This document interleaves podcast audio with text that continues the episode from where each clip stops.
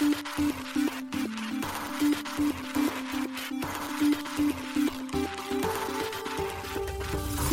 しい経済ニュース。この番組では現当社のメディア新しい経済がブロックチェーン仮想通貨フィンテックに関する日々のニュース解説を平日毎日音声コンテンツでお届けしています。そして新しい経済ではブロックチェーン仮想通貨に関するニュース解説記事やインタビュー記事学習記事などのたくさんのコンテンツを掲載しております。ぜひ新しいひらがな経済漢字で検索してメディアもチェックしてくださいそして LINE 公式アカウントではメディアの更新情報を配信しております LINE 公式アカウントにもぜひご登録ください現当社新しい経済編集部の大塚です。高橋です。はい、本日は1月の24日水曜日です。今日のニュースいきましょう。オンチェーン情報追跡、アーカム、ブラックロックら4社の現物ビットコイン ETF のアドレス特定化。米大統領予備選で連勝中のトランプ前大統領、中銀デジタル通貨に反対する姿勢を強調。米民主党トップ、マーク・ザッカーバーグらにメタのデジタル資産関連計画について質問、進め方に懸念も。コロプラのブロックチェーンゲームブリリアントクリプト、南米でのトークン上場に向け暗号資産取引所ビットゥーミーと契約。キャプテン翼ライバルスのガバナンストークン TSUGT がビットゲットに上場、海外4取引所目の取り扱い。コスモス、アトムの最低インフレ率を0%引き上げる提案が否決。フィンテック企業トーラス、スイスの小売顧客へトークン化証券提供開始。マンタネットワーク、トークン発売日に DDoS 攻撃被害を受けるも、現在は回復済み。一つ目のニュースは、オンチェーン情報追跡アーカム、ブラックロックら4社の現物ビットコイン ETF のアドレス特定かというニュースです。オンチェーン情報を追跡するためのインテリジェンスプラットフォーム、アーカムが米国で提供されている現物ビットコイン ETF の裏付けとなるビットコインのオンチェーンアドレスを特定したようです。X にて1月22日報告しています。アーカムが特定したオンチェーンアドレスは、ブラックロック、ビットワイズ、フィデリティ、フランクリンが発行した4つのビットコイン ETF に紐づいたものです。データによれば、ブラックロックの ETF、iShares ビットコイントラストは、記事執筆時の2024年1月24日11時50分時点で約15.8億ドル、日本円にして約2340億円相当の 39,925BTC を保有しているとのこと。また、フィデリティのフィデリティワイズオリジンビットコインファンドは約10.8億ドル、日本円で約1600億円相当の 27,363BTC を保有しているといいます。ちなみにアーカムが特定したアドレスを確認すると、ビットワイズのビットワイズビットコイン ETF は約4.4億ドル、日本円で約651億円相当の 11,188BTC を保有しています。また、フランクリンのフランクリンビットコイン ETF は約5000万ドル、日本円で約74.5億円相当の 1276BTC を保有していることが確認できます。アーカムは昨年9月、大手暗号資産運用会社グレースケールインベストメンツの投資信託であるグレースケールビットコイントラストに関連するビットコインのアドレスを特定。現在同アドレスの総保有量は約288億ドル、日本円にして約4.2兆円です。なお、現在のグレースケールビットコイントラストは、もともとグレースケールが運用していたビットコイン投資信託を名称そのままに ETF へ転換しています。米証券取引委員会 SEC は、この転換について当初承認を拒否しましたが、グレースケールが起こした裁判によって、昨年8月に SEC は裁判所から承認拒否を取り消すよう命じられました。その判決後となる今月11日、グレースケールは既存のビットコイン投資信託の ETF への転換が承認されたことで、一夜にして多額の運用資産を持つ世界最大のビットコイン ETF を誕生させ、出来高でも競合他社をリードしました。なお、承認された現物ビットコイン ETF を取り扱う企業は、前述した5社のグレースケール、ビットワイズ、ブラックロック、フィデリティ、フランクリンのほか、ハッシュデックス、バルキリー、BZX、インベスコ、バンエック、ウィズダムツリーを含む11社です。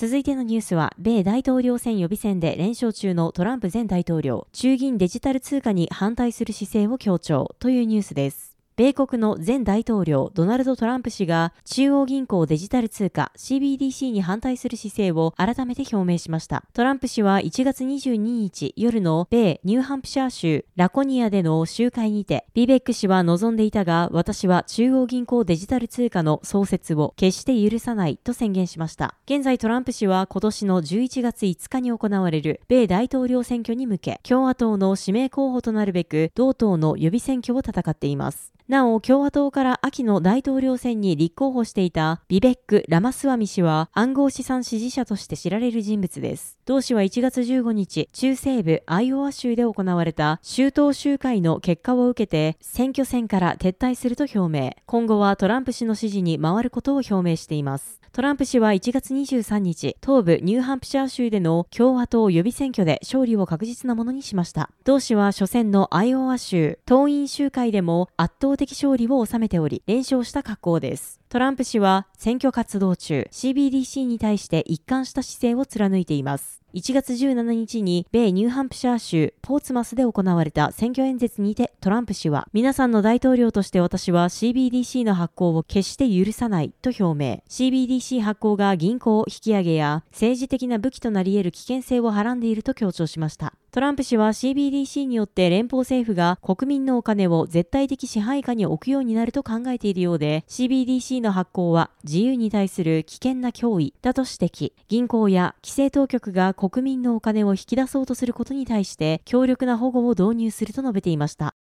続いてのニュースは、米民主党トップ、マーク・ザッカーバーグらにメタのデジタル資産関連計画について質問、進め方に懸念もというニュースです。米下院金融サービス委員会のランキングメンバーで民主党トップのマキシン・ウォーターズ議員は、米メタの申請するデジタル資産関連の商標申請についての懸念を抱いているようです。ウォーターズ議員がメタの CEO、マーク・ザッカーバーグ氏と COO のハビエル・オリヴァン氏に1月22日に送った書簡にて明らかとなりました。書簡にてウォーターズ議員は、メタが2022年3月18日から出願を始めたデジタル資産サービスやブロックチェーン技術に関連する5件の商標についての懸念を表明しています。なお、これらの商標出願には様々なデジタル資産活動に関連する商品やサービスの説明が含まれています。具体的にはデジタル資産の交換、取引を可能にする投資家向けに調整された特定部門を含むオンラインソーシャルネットワーキング及びデーティングサービス、暗号資産、ブロックチェーンに関連するコンピューター、ハードウェア及びソフトウェアの設計、暗号資産及びその他の形態の暗号資産の通貨取引、ブロックチェーンに基づく支払い検証サービスなどに関するものです。ウォーターズ議員は以前よりメタが暗号資産を作る可能性に懸念を示していました。2019年にメタがステーブルコインの DM を発行すると発表した際には、ウォーターズ議員は Facebook は何十億もの人々のデータを持っており、このデータの保護と慎重な利用を繰り返し軽視してきたと指摘。規制当局はこれを暗号資産がもたらすプライバシーや国家安全保障上の懸念、サイバーセキュリティ上のリスク、取引上のリスクについて真剣に取り組むための継承と捉えるべきである。私は Facebook が過去に問題を起こしたことを考慮し、議会と規制当局がこれらの問題を検討し、対策を講じる機会を得るまで、暗号資産開発のいかなる前進も一時停止することに同意するよう要請するとの声明を出しています。また、ウォーターズ議員は、メタのスタッフが昨年10月、委員会の民主党議員に対して、メタ社では、現在進行中のデジタル資産業務はないと述べたと指摘。また、同スタッフは、メタがブロックチェーンベースの製品やステーブルコインに関するいかなる作業も計画しておらず、ステーブルコインや暗号資産を事業に取り込むために、いかなるパートナーとも提携しておらず、同分野の研究開発も進めていないと断言したといいます。しかしメタは商標を出願しており、これは同社が ディエムを閉鎖以降も活動をやめていないことを示唆しているとウォーターズ議員は指摘しています。同氏はメタに対し、ステーブルコインについて研究開発を進めているかや、分散型台帳技術、アプリケーションを自社のプラットフォームに採用する可能性を模索しているか、そして暗号資産対応の決済プラットフォームを立ち上げる予定について、書簡で質問を投げかけています。なお、ウォーターズ議員はこの質問への回答について期限を設けていません。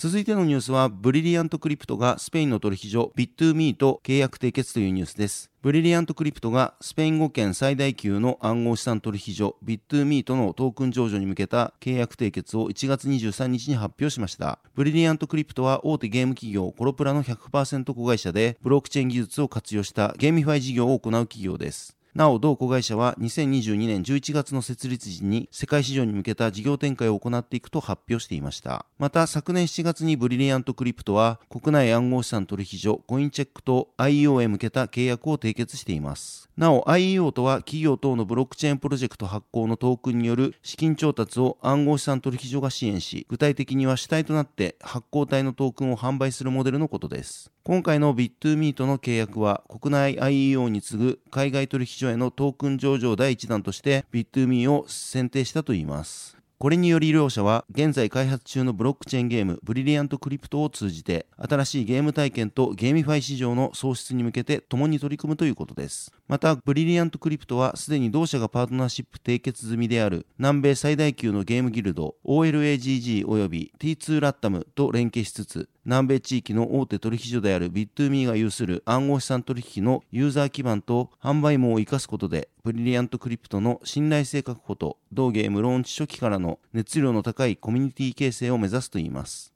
なお、 Finder.com 調べによると、南米地域はプレイトゥーアーンのプレイ経験のある人口割合がブラジルで17.6%、アルゼンチンで12.1%に至ると、プレイ人口が拡大しており、アジアに次ぐ規模の非常に有力な市場になりつつあるということです。現在開発が進められているブロックチェーンゲームブリリアントクリプトはゲームプレイが他社のための価値を証明する新しいモデルプルーフオブゲーミングを導入しているといいます。なおこのモデルはビットコインの合意形成メカニズムプルーフオブワークからインスピレーションを受けたということです。ブリリアントクリプトは同ゲームにより持続的なプレイトゥーアーンを実現し日本発グローバルの大型プロジェクトを目指すとしています。続いてのニュースは TSUGT がビットゲットに上場というニュースです。ブロックチェーンゲームキャプテン翼ライバルスのガバナンストークン TSUGT が海外暗号資産取引所ビットゲットに上場しました。同ゲームを共同開発するミントタウン及びブロックスミスが1月23日に発表しています。ビットゲットの発表によると TSUGT は米ドルステーブルコイン USDT との取引ペアが提供されています。またビットゲットでは TSUGT をイノベーションゾーンにて取り扱いを開始しています。イノベーションゾーンでは新規上場したトークンの取引ペアに60日間の評価期間が与えられ、評価基準を満たさなかった場合にその取引ペアは上場廃止になるということです。なお TSUGT が海外暗号資産取引所に上場するのは4例目です。昨年の5月にはクーコイン、8月にはゲート、10月には MEXC に上場していました。ちなみに国内取引所においては昨年11月、ビットポイントに TSUGT は上場しています。なお、キャプテン翼ライバルスは1月24日よりアプリ版 iOS と Android をリリースしました。スマホアプリ版とブラウザー版はプレイデータを共有する仕組みになっているということです。記事にキャプテン翼ライバルスについての解説文を載せておりますので、ぜひ合わせてご覧ください。続いてのニュースは、アトムの最低インフレ率を0%にする提案が否決というニュースです。コスモスネットワークの中心となるブロックチェーン、コスモスハブのガバナンスにて、同ブロックチェーンのネイティブトークン、アトムの年間最低インフレ率を0%に引き上げる提案が1月23日に否決されました。否決された提案は、コスモスハブのコミュニティにて、1月9日にガバナンス投票が開始された提案です。現在、コスモスハブではアトムのインフレ率に動的インフレ率を採用しており、インフレ率が7から10%の間で変動可能に設定されています。今回の提案は、このインフレ率の最低値を0%に引き下げることで、アトムの価格下落を防ぐことを目的に行われました。なお、この提案の背後には、昨年11月にアトムの年間最大インフレ率を20%から10%へ引き下げる提案が承認されたという背景もあります。ガバナンス投票は1月23日まで行われ、終了時点では投票された票のうち25.1%が賛成、48.6%が反対、25.9%が棄権に投じられています。なお、残りの票である0.4%は悪意のある提案を取り消すために使用される拒否に投じられています。コスモスでは現在、流通量のうち60%以上のアトムがステーキングされており、投票が開始される前の議論段階でも、今回の提案が既存のステーカーのステーキング意欲を削ぐ恐れがあるとして、十分に注意する必要があるとの意見も出ていました。また、アトムにはガバナンストークンの一面もあります。今回の提案でアトムの価格が上昇するという部分では良い反面、不用意にアトムの価格を上げることでガバナンスへの参加に障壁を生み出してしまうため、投票権が富裕層に偏り、健全なガバナンスが阻害されてしまう可能性についても述べられています。なお、今回の提案が否決された結果として、コスモスハブでのアトムの年間インフレ率は7から10%の変動インフレ率のまま維持され、運営されていくことになります。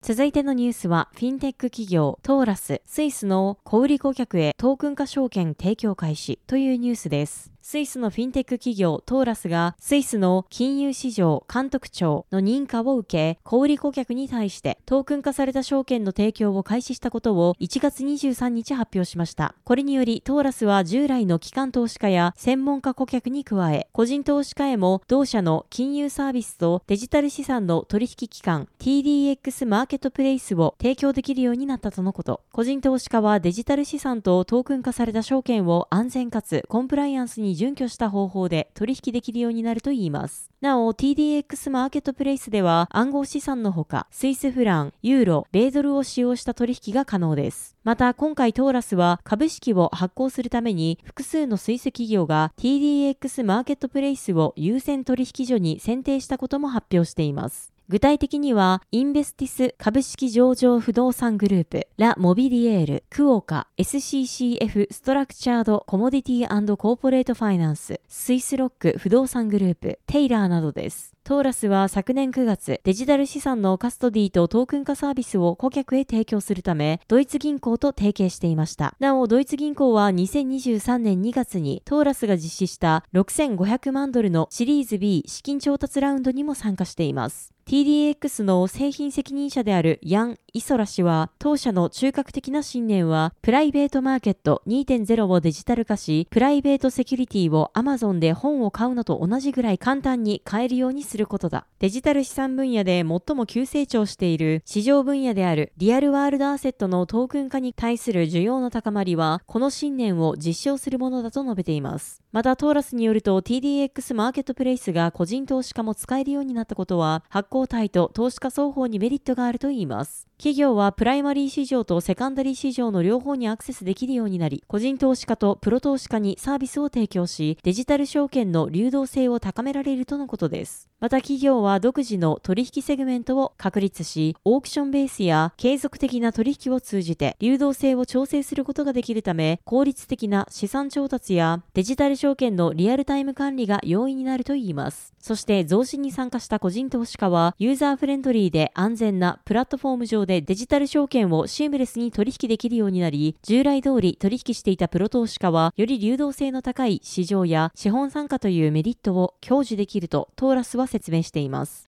続いてのニュースは、マンタネットワーク、トークン販売日に DDoS 攻撃、被害を受けるも現在は回復済みというニュースです。ゼロ知識証明を活用したアプリケーション向けレイヤー2エコシステム、マンタネットワークの RPC が DDoS 攻撃を受けました。同エコシステムの開発チーム POX ラボの共同創業者ケニー D 氏が1月18日に自身の X にて報告しました。なお、RPC とはブロックチェーンに対して指示を行う際に使用するプロトコルのことであり、DDoS 攻撃はネットワークに偽物のリクエストを大量に送ることで、ネットワークの遅延や他のユーザーのアクセスを妨害する攻撃です。マンタネットワークは、この攻撃によりネットワークが混雑し、アクセスが少し妨げられ、ガス代が少し高騰したものの、ネットワークが停止するなどの障害を起こすことはなかったといいます。さらに現在ではアクセスに関する問題やガス代についても回復しています。同ネットワークはこの問題に対してガス代の高騰を受けて0.001イーサを超えるガス代を支払ったユーザーに対してその余剰分を払い戻すことを発表しました。払い戻しの対象は協定世界時で2024年1月18日9時30分から20日の4時30分の間のトランザクションのみであり、ユーザーは何もしなくても自動でウォレットに払い戻されるとのことです。マンタネットワーク上にはポルカドット上のレイヤー1ブロックチェーンのマンタアトランティックとセレスティアを使用したイーサリアム上のレイヤー2ブロックチェーンマンタパシフィックの2つのネットワークが存在します。なお、マンタパシフィックの TVL は現在約14.7億ドル、日本円にして約2170億円となっており、ベースを抜きイーサリアムのレイヤー2ネットワークの中で3位を記録しています。また先日、マンタネットワークの独自トークンであるマンタがリリースされており、バイナンスやクーコインをはじめとした様々な暗号資産取引所で取引が開始されています。同エコシステムの開発チーム、正確な読み方は不明ですが、P0X ラボの共同創業者のケニー・リー氏が1月18日に自身の X にて報告しました。はい、本日のニュースは以上となります。このように私たち新しい経済編集部では、ブロックチェーン暗号資産に関するニュースを平日毎日ラジオで配信をしております。本日ご紹介したニュースはすべてサイトの方に上がっております。ぜひサイトの方も見に来てください。新しいひらがな、経済漢字で検索して見に来ていただければと思います。それでは本日はありがとうございました。ありがとうございました。